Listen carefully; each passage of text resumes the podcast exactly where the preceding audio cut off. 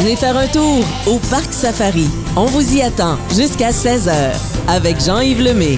Vous le connaissez assurément parce que c'est aussi un comédien. Il s'appelle Philippe Goujon. Il est porte-parole de Parc Canada. Salut Philippe, bon après-midi. Salut, salut. Merci d'être ici aujourd'hui à Hemingford et de nous faire revivre. En fait, tu vas me faire revivre mon enfance parce que tu vas nous parler du Fort Lennox qui a été fermé pendant un certain temps et on a complètement reconstruit le Fort Lennox une pierre à la fois, littéralement. là. Ben oui, ben principalement en fait la grande caserne du Fort Lennox. Il y a plusieurs bâtiments là, sur l'île, mais euh, un des seuls bâtiments qui n'avait pas été retouché encore, c'était la caserne. Puis dans les cinq dernières années, ça a été refait. Mais t'as raison, effectivement, c'est une me pierre à la fois. tellement des souvenirs incroyables, là, euh, des voyages d'école. Je pense que c'est, je pense c'est ça, ou mes parents. Euh, puis il faut y aller en, en bateau. Exactement, c'est une des choses qui marque l'imaginaire euh, quand on visite le Fort Lennox. Faut pour ça que je m'en promener en souviens. bateau. Oui. Mais oui, c'est souvent la, la balade en bateau qu'on, à laquelle on pense. Puis aller sur l'île, ben c'est un voyage dans le temps carrément parce qu'il n'y a pas de voiture sur l'île. Donc on, on passe un petit moment sur le bateau puis on se retrouve là sur une île euh, qui date d'il y a 200 ans. En fait, il y a, il y a 6000 ans d'histoire sur cette île-là, mais il y a 200 ans, le Fort Lennox été construit. Tu l'as dit, c'est l'histoire et c'est ça qui est important. On peut retrouver des artefacts aussi sur, euh, sur l'île. Effectivement, puis justement, on a une nouvelle exposition qui euh, qui s'appelle Passage une île aux mille visages. Euh, ça fait partie de ce qu'on a reconstruit dans la caserne. Donc, on a refait l'exposition qui est euh, qui est en bas.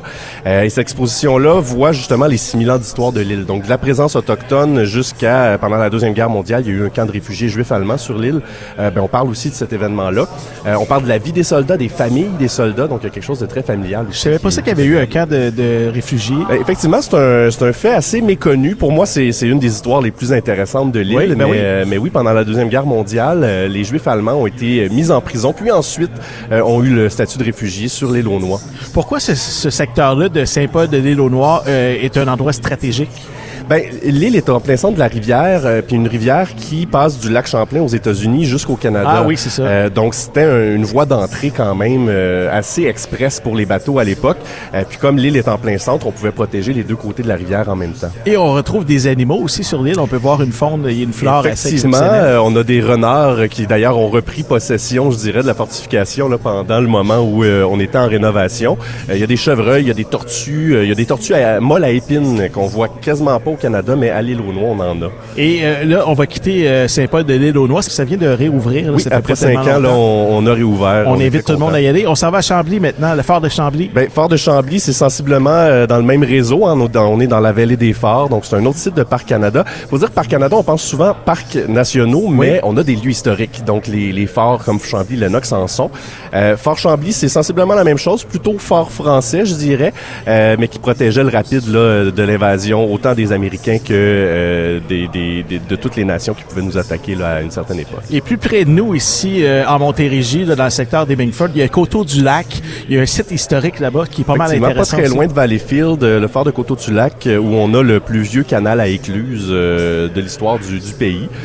Puis en même temps, on a un blockhouse qui était utile pendant la guerre de 1812. Donc, beau fort militaire aussi à visiter, évidemment. Et on termine avec un endroit aussi qui est important, qui est historique, c'est la bataille de la Châteauguay. Parle-moi de cette bataille-là. Ben justement, on parlait de la guerre de 1812, la bataille de la Châteauguay en fait partie. Euh, c'est une bataille euh, qu'on peut dire même mythique parce que 300 Canadiens français ont réussi à vaincre 3000 Américains. Euh, donc juste J'ai entendu niveau... parler de cette histoire-là. Effectivement, était, les euh, autochtones nous, qui étaient sur place, euh, effectivement, le- beaucoup de la région justement. Donc il y avait euh, assurément des gens Kanyenkeaka euh, qui viennent de la, de la région là, de, de Kanawagé ou encore euh, d'Oka. Euh, puis ces, euh, ces 300 Canadiens français et ces autochtones vont réussir à vaincre une armée dix fois plus nombreuse qui tentait d'envahir le Canada. Donc c'est la bataille qui a sauvé Montréal finalement. en se cachant dans les bois autour, en faisant du bruit et en faisant en sorte que euh, les Américains avaient l'impression qu'on était comme hyper nombreux. Ouais. Puis ont viré de bord et ont dit OK.